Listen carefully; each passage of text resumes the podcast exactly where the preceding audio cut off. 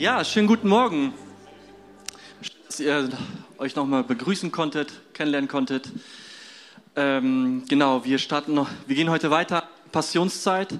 Eigentlich sollte heute der Marco dran sein, aber der hatte leider einen Todesfall in der Familie. Na, äh, deswegen stehe ich dann heute für ihn und ähm, gehe mit euch weiter durch dieses Thema. Ich würde vorschlagen, dass wir nochmal zusammen beten. Ihr könnt gerne bleiben und dann gehen, machen wir weiter. Jesus, ich danke dir für diese Zeit jetzt, die vor uns steht. Ich bete so sehr, dass du zu uns sprichst. Danke, dass du bei uns bist. Danke für die erlebte Woche. Wir sind dir so dankbar, dass, dass du da in dieser Woche warst, dass du uns begegnet bist mit deiner Güte und Freundlichkeit, dass du uns versorgst, dass du uns Gesundheit schenkst. Danke dir dafür. Wir beten jetzt auch für die Familie von Marco, dass du deinen Trost da schenkst. Und danke, dass du bei ihnen bist jetzt in dieser Zeit. Im Namen Jesu. Amen. Ihr Lieben, wir gehen auf Ostern zu und wir schauen uns die letzten Stationen Jesu ein in den letzten Tagen und die haben es richtig in sich, wenn man sich mal Zeit nimmt, um die letzten Tage von Jesus zu studieren. Ich glaube, die kann man nicht einfach so drüber lesen und wie so ein Artikel und und wie so ein, vielleicht so einen wissenschaftlichen Text, da muss man tiefer reingehen und sich äh, hineinversetzen, was er da durchlebt hat. Und ich setze voll den Fokus auf Jesus, ähm, weil letztendlich geht es darum, du kannst vom Verstand her vieles verstehen im Christentum und vielleicht auch mit anderen Menschen argumentieren. Aber wenn wir Christus nicht kennenlernen, ist das für die Katz. Wenn wir Jesus nicht kennen und eine persönliche Beziehung mit ihm haben, ist das für die Katz. Es geht darum, Jesus kennenzulernen. Und ich bin fest davon überzeugt, dass, dass Jesus in dieser Zeit nicht nur Verlorene zu sich zieht, sondern auch die Christen uns zurück zur ersten Liebe führen möchte. Und es ist so wichtig, dass wir uns mit Jesus beschäftigen, wer er ist und wie er ist. Und Letzte Woche ging es um das letzte Abendmahl und das war schon ziemlich krass. Jesus hatte ein Riesenverlangen, das Abendmahl mit den Jüngern zu feiern und während die da so starten, sagt jetzt, einer von euch wird mich verraten. Und das war der Judas. So, und nach dem Abendmahl geht's dann weiter. Petrus erfährt, dass er ihn verleugnen wird. Und dann gehen die und verlassen den Saal und gehen an Ölberg in den Garten Gethsemane. Ich weiß nicht, wer von euch schon mal in Israel war, im Garten Gethsemane. Ein sehr schöner Ort, einige waren da. Sehr idyllisch, sehr friedlich, wunderschön, nicht weit von der Jerusalemer Stadtmauer. Und das ist heute eine Touristenattraktion, aber wenn du da bist, du kannst es dir nicht ausmalen, was für ein Kampf Jesus in diesem Garten gekämpft hat für uns für dich. In diesem wunderschönen Garten. Und Garten oder das Wort Gethsemane heißt übersetzt eine Ölpresse. Das heißt, sehr wahrscheinlich war in dieser Nähe, in diesem Garten eine Ölpresse, da wo Oliven gepresst wurden und Öl hergestellt wurde und gewonnen wurde. Und wir werden hineingehen in diese Geschichte, was da passiert ist, in diesem Garten. Aber bevor wir das machen, möchte ich dir von einer anderen Geschichte eines Gartens erzählen. Ja, ich finde es interessant. Ähm, wer von euch fühlt sich wohl in einem Garten oder einem schönen Park? Alle, oder? Ich würde behaupten, alle. Ich sehe sehr viele Hände. Es ist wunderschön, in einem Garten zu sein. Ich glaube, Bonn ist sehr gesegnet mit der Rheinaue. Wunderbar. Es ist richtig schön. Und Gott hat die Welt angefangen, er hat die erschaffen und er hat einen wunderbaren Garten gemacht. Garten Eden. Das heißt, wir verlassen Gethsemane zurück in den Garten Eden. Er hat den Garten Eden gemacht und dort Menschen hineingepflanzt, in den wunderschönen Garten, Adam und Eva, dass sie den bebauen und dort leben. Und ich habe jetzt leider keine Bilder vom Garten Eden. Ich war nicht dabei. Aber die Bibel zeigt uns, wie es dort war. Und das ausschlaggebendste Merkmal im Garten Eden war, Gott war spazieren mit den Menschen. Er war in Beziehung mit den Menschen. Die Menschen kannten sowas nicht wie Scham, Schuld, Zerbruch oder sich zu verstecken, ja, oder sich zu schämen und andere Geschichten. Das kannten sie gar nicht. Sie waren eins mit sich selbst, aber total eins mit Gott. Gott war da. Eine super Harmonie, Frieden, Freude, Gesundheit. Eigentlich alles, wonach sich der Mensch heute sehnt. Ja, wenn du die Menschen fragen würdest, was, wonach sehnst du dich? Ich glaube, Eden, da würden sich die Menschen wohlfühlen richtig wohlfühlen. Echt zu sein und pure Freiheit zu erleben.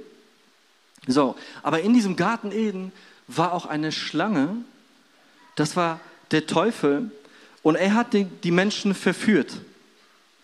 Die hatten alles, aber die suchten von einem Baum, von, von diesen Frucht, Früchten nicht essen. Aber von allen anderen Bäumen durften sie essen. Also die hatten so eine Freiheit. Nur dieser eine Baum, dieser eine Baum, dieser eine, eine Baum. Und von dem haben sie gegessen. Und was dann passiert? Auf einmal fangen sie an, sich zu schämen. Sie verstecken sich vor Gott. Und das ist das, was Sünde mit dir macht, was Sünde mit uns macht, was Ungehorsam mit uns macht. Wir entfremden uns, wir entfernen uns von Gott, wir schämen uns, wir verstecken uns, wir erleben Distanz auch gegenüber zu anderen Menschen, das macht Sünde mit uns. Das, das ist Teil unseres Lebens seit dem Sündenfall. So, und da probiert Adam und Eva eine Lösung zu finden für dieses Problem und sie bekleiden sich. Sie bekleiden sich mit Blättern, aber, aber Gott kommt und akzeptiert nicht deren Lösung, sondern er schafft selber eine Lösung und bekleidet sie mit einem Fell. Und dann sagt er nach diesem Sündenfall, sie müssen raus aus Eden, weil im Garten Eden war auch ein Baum des Lebens. Und jetzt stellt euch vor, wenn du von diesem Baum des Lebens essen würdest, du, du lebst ja in Ewigkeit. Und wenn sie jetzt von diesem Baum essen, soll so die Ewigkeit aussehen, mit diesem Zerbruch. Gott schickte sie raus. Er hat einen Plan und er hat, zu, er hat gesagt in 1. Buch Mose 3, Vers 15, und ich will Feindschaft setzen zwischen dir und der Frau und zwischen deinem Samen und ihrem Samen. Also es geht um die Schlange. Er wird dir den Kopf zertreten und du wirst ihn in die Ferse stechen. Und das ist eine Prophezeiung auf den ersten Seiten der Bibel über eine Person, die eine Lösung bringen wird für die Kluft zwischen dem Menschen und Gott. Und den Menschen zurückzubringen in die Verhältnisse Edens.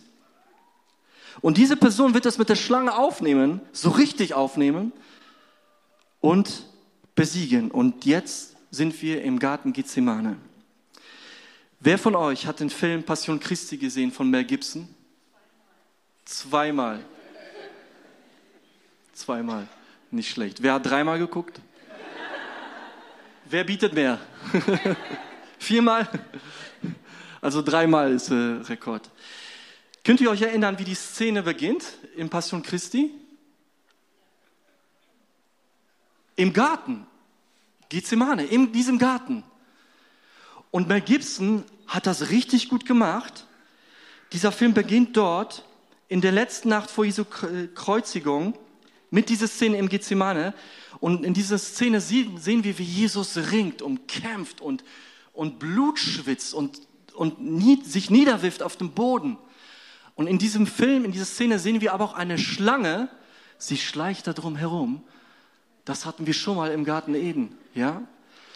Und als Jesus dann fertig ist mit dem Ringen, mit dem Kampf, steht er auf in dieser Szene und tritt der Schlange so richtig auf den Kopf. Mel Gibson hat die Idee verstanden, er verknüpft diese beiden Dinge, Garten Eden und Gethsemane, die hängen zusammen. Das ist ein Teil eines großen Bildes. Im Garten Eden, wir sehen Gottes Liebe, wie er den Menschen erschafft, ihnen freien Willen schenkt, Freiheit gibt und alles perfekt macht. So, und im Garten Eden wird eine wichtige, gravierende Entscheidung getroffen, die Auswirkungen hatte auf, auf die Menschheitsgeschichte. Und das ist die Sünde, da kam der Tod und die Angst und so weiter und so weiter. Im Garten Gethsemane ist ein neuer Adam da, Jesus Christus, der hier eine gravierende Entscheidung treffen wird. Der, diese Entscheidung ist hier umkämpft.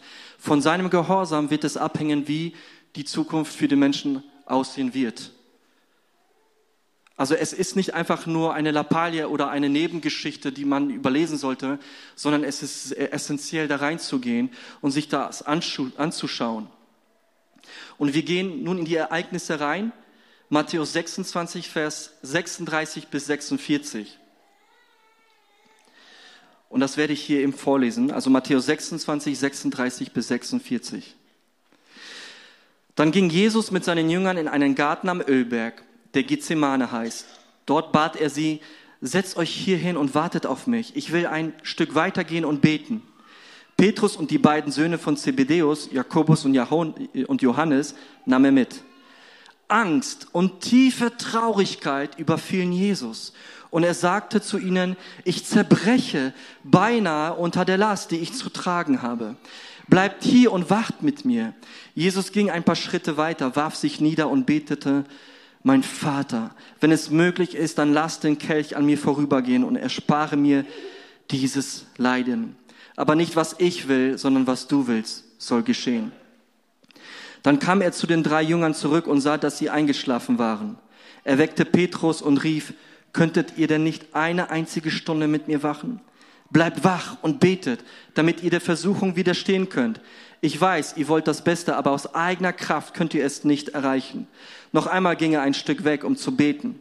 Mein Vater, wenn mir dieser bittere Kelch nicht erspart bleiben kann, bin ich bereit, deinen Willen zu erfüllen. Als er zurückkam, schliefen die Jünger schon wieder. Die Augen waren ihnen zugefallen. Er ließ sie schlafen, kehrte wieder und betete zum dritten Mal mit den gleichen Worten. Dann kam er zu seinen Jüngern zurück und sagte, ihr schlaft immer noch und ruht euch aus. Jetzt ist es soweit. Die Stunde ist gekommen. Der Menschensohn wird den gottlosen Menschen ausgeliefert. Steht auf, lasst uns gehen. Der Verräter ist schon da. Wisst ihr, warum Jesus dreimal betet? Weiß das jemand? Ich auch nicht. Ich dachte, ihr könnt mir das sagen. Aber ich gehe davon aus, wenn Jesus hier dreimal das Gleiche betet, ist es sehr, sehr dringlich. Es ist so ernsthaft. Und zu Beginn seines Dienstes sagte Jesus des Öfteren, meine Zeit ist noch nicht gekommen kurz vor dem letzten Abendmahl sagt er, meine Zeit ist nahe. Und hier im Garten Gethsemane ist die Stunde, sagt er, die Stunde ist gekommen. Die Stunde ist gekommen. Das heißt, das ist die letzte Station zusammen mit seinen Jüngern, wo sie gemeinsam da sind. Die letzte Station. Das nächste Mal werden sie sich wiedersehen nach der Auferstehung. Da werden sie wieder gemeinsam die Zeit verbringen. Aber da sind wir noch nicht von, von einem Text her. Und er sagt, die Stunde ist da. Und wenn du im Garten Gethsemane bist, du siehst die Stadtmauer Jerusalems. Das heißt, man konnte sehen, wie die Soldaten schon langsam gekommen sind mit Judas, mit den Fackeln in der Nacht, damit das niemand mitbekommt. Und wenn du das so vor Augen hast, jetzt, wenn man sich versetzen könnte in Jesu, das sind seine Jünger. Er weiß, die werden zerstreut werden. Er sieht die Soldaten kommen und Judas, der ihn mit einem Kuss verraten wird. Er sieht, dass er Schwierigkeiten hat und Ängste und Trauer, um diesen Weg weiterzugehen. Was das mit einem macht, ist heftig. Und Gethsemane, die Bedeutung ist Ölpresse. Damals wurden Oliven durch so einen Riesenstein gepresst, durch so einen Menschen bewegt oder durch Tiere und das Öl wurde dann daraus gewonnen. Und hier wird Jesus ordentlich gepresst. Ordentlich gepresst. Ich glaube, das ist die größte Ölpresse, die ein Mensch hier jemals erleben konnte im Garten. Was Jesus da durchmacht. Wie sieht sein Zustand aus? Er wird in Stich gelassen von seinen Freunden. Sie beten nicht mit ihm. Sie sind eingeschlafen. Sie wachen nicht.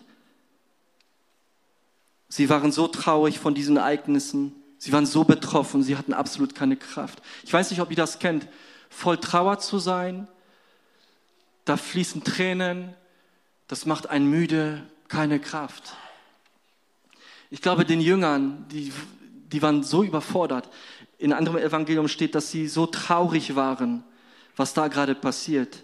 Das heißt, Jesus ist völlig alleine. Und in so einer Situation will man nicht alleine sein. Es braucht Freunde, Gemeinschaft, die fragen, wie es dir geht oder die mit einem kämpfen im Gebet. Aber das hatte Jesus hier überhaupt nicht. Gar nicht.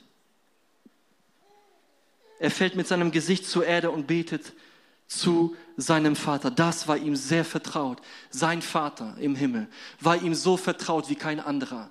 Und er wusste, dass er immer zu ihm kommen kann und er war immer in seiner Gegenwart. So auch hier in diesem Garten. Und ich möchte nicht über die Jünger sprechen. Klar, sagt Jesus, wir sollen wachen, im Gebet sein und so weiter. Aber der, die Hauptrolle ist Jesus Christus. Und da von ihm zu lernen und da tiefer reinzugehen, was das mit ihm gemacht hat. Und der Sturm tobte über Jerusalem bildhaft. Dunkle Wolken, die Finsternis war sowas in Rage. Der Sohn Gottes war kurz davor, gekreuzigt zu werden. In der geistlichen Welt hatte Teufel alles dafür getan, um, um Dinge in Bewegung zu, äh, zu setzen, damit Jesus getötet wird. Was er aber nicht wusste, dass Gott das geplant hat. Und das ist wichtig zu wissen.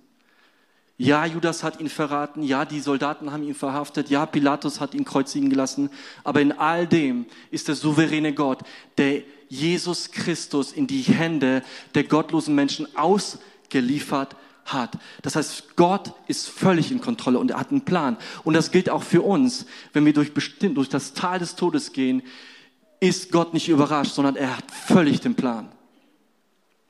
Und Jesus geht hier durch das Tal des Todes. Er schwitzt sogar Blut. Das heißt, das Blut, was verflossen ist, hat schon im Garten Gethsemane begonnen. Durch die Todesangst.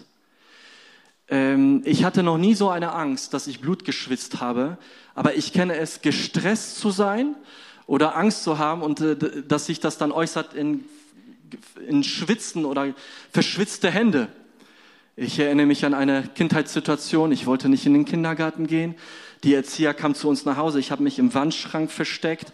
Und ich weiß noch, als sie das aufgemacht haben, ich war so verschwitzt und gestresst. Ich wollte es nicht. Was die nicht wussten ist, eigentlich wollte ich durch den Wandschrank nach Narnia. das ist eine Geschichte äh, von C.S. Lewis. Hat nicht funktioniert, ging die Wand gelaufen. So, ich habe aber gehört, von ähm, einem Bekannten von meinem Opa, der im Krieg war, äh, der äh, aus Polen kam. Er hatte auf einmal so Angst bekommen vor seinen Feinden. Er hatte keine Waffe mehr, er war im Bunker, er hatte Todesangst, dass er in einem Moment grau wurde. Sein Bart, seine Haare völlig grau. Und das sind Situationen, enorme, intensive psychische, psychischer Druck, der sich dann körperlich äußern kann. Und ich habe dann nochmal recherchiert, es gibt Mediziner, die tatsächlich auch sagen, dass es sein kann durch enormen psychischen Druck, körperliche Anstrengung, dass Hauptadern, dass die Adern platzen können und das Blut dann schwitzt, dass du damit Blut schwitzt. Wenn das bei Jesus passiert,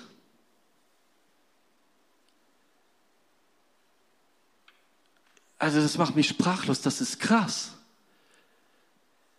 Und ich glaube, wenn wir in Situationen sind, wo wir denken, ich bin nicht genug, ich komme an Gott nicht ran, er liebt mich nicht, keiner mag mich, ich bin verloren.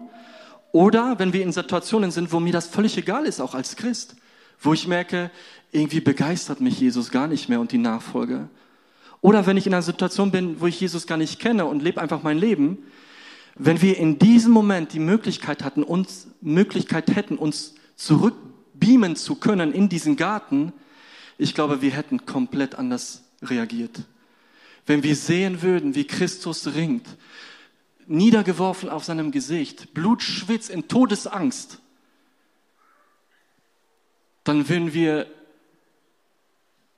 vielleicht unser Leben anders leben.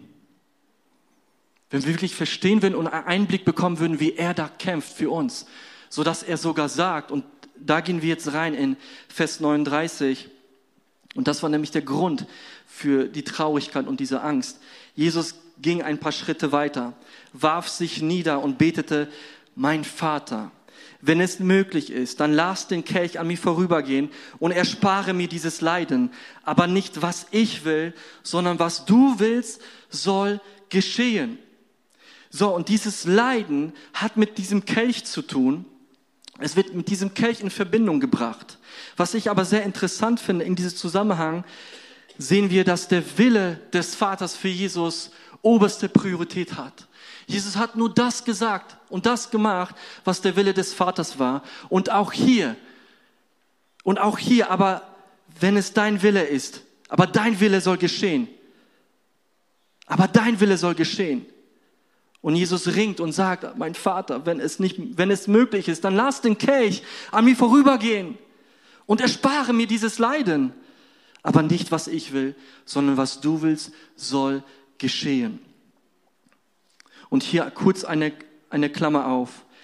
Ein, ein Pastor aus Indonesien hat vor letztes Jahr auf so einer Konferenz gesagt, in dieser Corona-Zeit hat er reflektiert und hat acht Fragen gestellt oder acht Indizien, was eine gesunde Kirche ist oder was eine gesunde, ein gesunder Christ ist. Und eins dieser acht Punkte war, dass wir das Leid umarmen sollen, dass man es nicht vergradieren kann das Leid umarmen. Es ist Teil unseres Lebens und damit einen gesunden Umgang zu haben.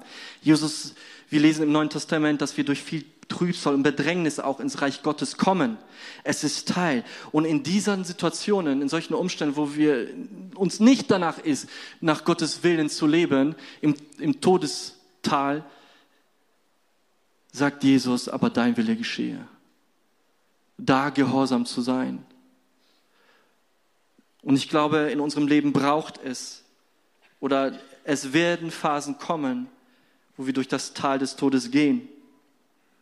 Das Schöne dabei ist, dass wir sehen, Jesus ist diesen Weg gegangen, er kann mit uns mitfühlen und er ist bei uns, als wie David das sagt, der Herr ist mein Hirte.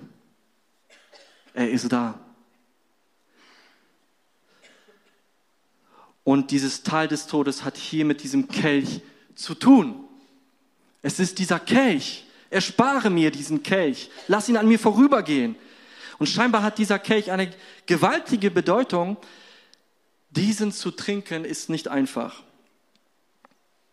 Dass Jesus sogar sagt, erspare mir es. Hatte er Angst vor dem Tod, vor den Qualen, vor dem, was auf ihn zukommt? Wir wissen aus dem Leben von Sokrates, der im Gefängnis in Athen war, hat er, er wusste, ähm, dass er sterben wird, hat einen Becher genommen. In diesem Becher war Gift, Prost getrunken und danach ist er gestorben. Warum hat Jesus hier solche Kämpfe, wenn Sokrates einfach so ein Kelch, Prost, ich sterbe? Dieser Kelch ist so besonders, kein Mensch, kein gewöhnlicher Mensch könnte diesen Kelch trinken, den Jesus da genommen hat. Niemand anders als Jesus konnte das. Das hatte mit seinem Auftrag zu tun, mit seiner Mission. Der Kelch, den er trinken musste, führte zu einer geistlichen Qual. Dieser Kelch bedeutete, dass all, der ganze Gottes Zorn über die Sünde auf Christus geschlagen wurde, auf ihn ich, ich habe überlegt, wie kann man das bildlich darstellen oder vielleicht nicht bildlich, aber wie kann man das illustrieren? Und ich weiß, diese Illustration hat ihre Tücken und Grenzen, aber ich will das einfach nochmal so ein bisschen, damit wir ähm, mehr verstehen, was das bedeutet, was da Jesus eigentlich gemacht hat. Er war völlig rein, ohne Sünde und trägt unsere Sünde am Kreuz. Alle Sünde wird auf ihn geworfen, all dieser Zerbruch, all, all, unsere, all, all unsere Schuld, all das, was wir an, an blöden Dingen gemacht haben, ja, an schmutzigen Sachen, ja. All das kam auf den Heiligen, der es überhaupt nicht verdient hat. So, und gestern hatten wir eine richtig coole Zeit mit dem Leitungsteam und den Familien im Rolandseck, im Wildpark. Ich weiß nicht, ob da schon mal von euch jemand war, in dem Wildpark. Ja, einige. Wir hatten eine super Zeit und da kann man sich Tiere anschauen und da waren auch Wildschweine.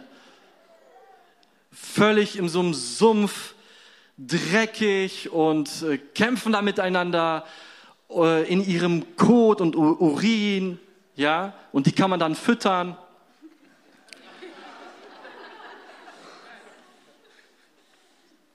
Völlig dreckig. Das ist das, was die kennen, ja.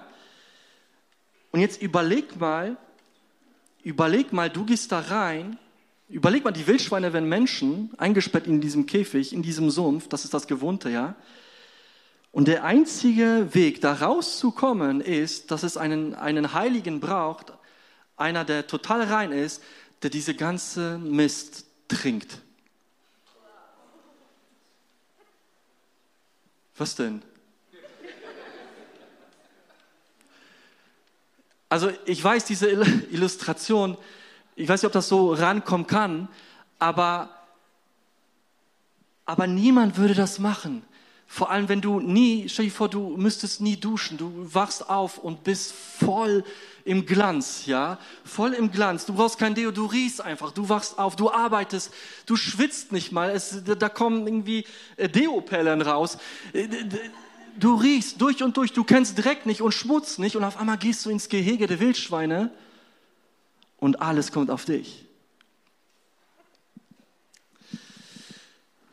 Es gibt im Alten Testament ein Kelch des Segens, aber auch ein Kelch des Zorns. In Psalm 75, Vers 9 steht, der Herr hat einen Becher in seiner Hand, gefüllt mit starkem, betäubendem Trank. Alle, die Gott verachten, müssen den Becher bis zum letzten bitteren Tropfen austrinken. Jesus kannte diese Symbolik. Er, der keine Sünde kannte, ist zur Sünde gemacht worden. Er hat Gottes Zorn auf sich genommen. Und das ist gut, dass Gott zornig ist, weil Gott liebt sowas von intensiv und leidenschaftlich, wenn er sieht, dass Ungerechtigkeit passiert, dann macht das mit seinem Herzen was. Der ist ein eifernder, leidenschaftlicher Gott. Und wenn Ungerechtigkeit in die Welt kommt und er ein gerechter Gott ist, dann passt ihm das nicht. Das heißt, er, er muss Gerechtigkeit schaffen. Und die Menschen konnte es, konnten es nicht von alleine machen. Sie würden sterben, in die ewige Verdammnis kommen, würde Christus nicht das tun ähm, am Kreuz, was er getan hat, diesen Kelch trinken. Hätte er diesen Kelch nicht getrunken, wäre er oder wäre er nicht gekommen, wären wir in der Verdammnis. Aber an unserer Stelle kam Jesus Christus. Er hat diesen ganzen Dreck auf sich genommen. Alle unsere Sünden. Und in 1. Thessalonik 1,10 steht, und seinen Sohn aus dem Himmel zu erwarten, den er aus den Toten auferweckt hat, Jesus, der uns rettet von dem kommenden Zorn. Gerechtigkeit muss geschaffen werden. Ein heiliger Gott. Wie kann ein Mensch, der nicht heilig ist, bestehen in der Gegenwart eines heiligen Gottes? Geht nicht. Aber durch Christus geht es. Durch Jesus Christus. Und das ist so eine heftige Botschaft. Jetzt überleg noch mal, geh noch mal zurück in den Garten Gethsemane und überleg, wo du gerade stehst in deinem Leben als Christ, als Nachfolger, aber auch vielleicht auch vielleicht bist du mit Jesus noch gar nicht unterwegs. Überleg gerade, wo du da stehst und schau jetzt, wie so ein Spotlight werfen wir auf Jesus Christus in diesem Garten, wie er da kämpft und dringt und deinen Namen.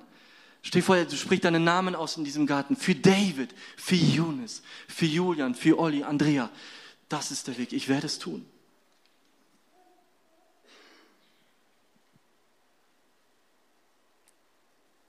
Und dann ist er aufgestanden. Und dann kam die Stunde. Der Verräter ist gekommen. Und Jesus ist jetzt hier am Ende der Geschichte im Gethsemane ausgeliefert in die Hände der gottlosen Menschen. Und Gott wirkt da etwas, was die Leute noch gar nicht checken. Ja, aber wenn Oliven gepresst werden, kommt was Schönes raus. Als Christus gepresst wurde, kam unsere Rettung raus. Ja, seine Gnade. Der hat das alles für uns durchlebt. Ihr Lieben, ich weiß nicht, manchmal haben wir so Phasen, wo wir vielleicht uns das gar nicht mehr so trifft und beschäftigt, wo wir unser Leben einfach leben, wo wir vielleicht in die Kirche gehen, wo wir vielleicht hin und wieder mal die Bibel lesen. Ähm, aber wenn es so Momente gibt, wo es uns gar nicht mehr be bewegt oder berührt, dann frag dich, woran das liegt. Weil wenn uns das nicht mehr bewegt, dann haben wir ein Problem. Dann kann sein, dass wir echt schnell in so eine Lauheit enden. Ja? Und ich würde gleich noch mit uns gemeinsam so ein, so ein Segensgebet auch nochmal sprechen. Dass das, was Christus am Kreuz gemacht hat und gekämpft hat im Garten Gethsemane, dass er wirklich, dass wir verstehen, dass er das für uns gemacht hat. Für uns. Blut geschwitzt. Ich finde es so krass, Blut zu schwitzen, der Gedanke allein. Und wenn ich mich da hinbeamen würde und würde sehen, wie Jesus da kämpft und, und ruft, aber, aber, was heißt Papa? Und stöhnt und, und vielleicht auch schreit und, und, und, und erlebst, wie er da so kämpft. Und dann schaue ich auf mein Leben und merke, boah, jetzt bin ich gerade lau oder gehe vielleicht einen anderen Weg, habe mich entfernt von ihm. Gethsemane ist der Ort, zurückzukommen zu Jesus Christus zurück zu ihm, zur ersten Liebe. Lass uns gemeinsam aufstehen.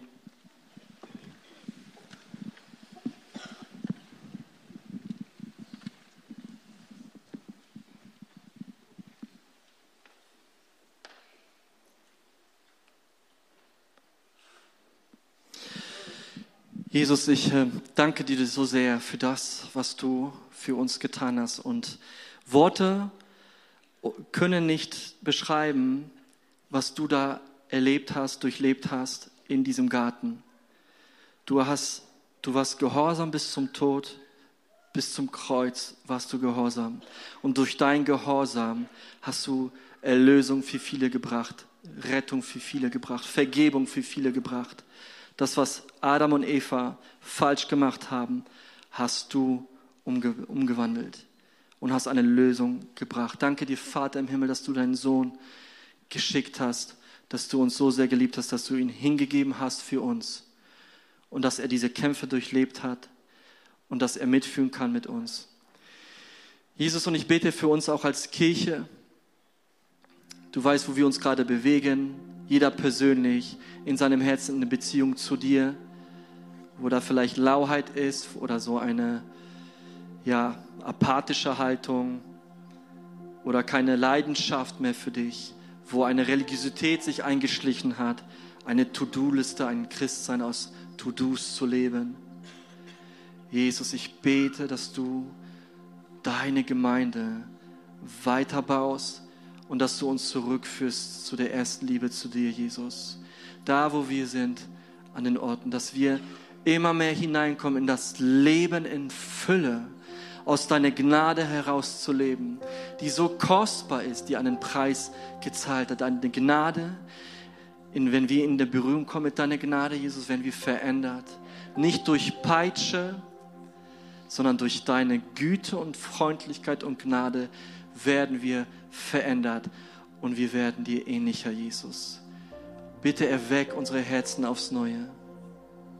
Jesus, ich bete auch für Christen, die sich völlig entfernt haben, auch von dir die da irgendwo als kleine Satelliten in dieser äh, rumschweben und unterwegs sind und irgendwie nicht mehr connected sind mit Christen, aber auch vor allem nicht mit dir. Ich bete, dass du sie ziehst durch die Seilen der Liebe, Jesus, zu dir hin, in das Leben in Fülle, Vergebung zu empfangen und ein neues Leben zu führen mit dir, Jesus. Danke, Jesus, dass du all unsere, ja, unsere, unsere, dass wir uns nicht mehr schämen müssen. Danke, dass dass wir vor dir nicht mehr schuldig sind. Danke, dass wir frei sind durch dich, Jesus Christus. Das, danke, dass wir angenommen sind, Jesus. Jesus, ich bete, dass deine Gnade in unserem Leben sichtbar wird, dass Menschen diese, mit dieser Gnade in Berührung kommen und nicht anders können, als zu sagen, Jesus, du bist so freundlich und gütig, ich will das auch. Jesus, ich bete auch für unsere Nachbarn, da wo wir wohnen, da in unseren Häusern, wo wir uns bewegen, wo wir leben. Wir beten für unsere Nächsten, dass sie in Berührung kommen mit deiner Gnade. Vater, dass sie in Berührung kommen mit deinem Sohn. Dass du Erkenntnis schenkst und dass die Menschen dich kennenlernen, Jesus. Danke dir, Herr Jesus. Amen. Ich möchte noch eine Einladung aussprechen für Menschen, die hier sind, die aber diese Entscheidung noch nicht getroffen haben, ein Ja zu sagen, Jesus, ich habe gehört, was du für mich getan hast. Und als Christ kannst du nicht geboren werden. Wiedergeboren wirst du durch Jesus, aber du musst dich für ihn entscheiden. Er gibt dir diese Freiheit. Wir werden nicht geboren als wiedergeborene Christen. Es ist eine Entscheidung und ich möchte dich einladen, wenn du hier bist und das noch nie getan hast, Jesus als Retter und Herrn anzunehmen. Er kommt bald wieder. Er kommt bald wieder. Und wir werden ihn in seiner Schönheit sehen. Aber es war sehr traurig, wenn Menschen nicht dabei sind, die ihn noch nicht kennen. Es wäre sehr, sehr traurig. Wenn du hier bist und das möchtest und der Heilige Geist dich gerade zieht, Gott zieht dich in, in, in deinem Herzen, da passiert was, dann sprich mit uns als Gemeinde dieses Gebet, was wir gemeinsam sprechen werden.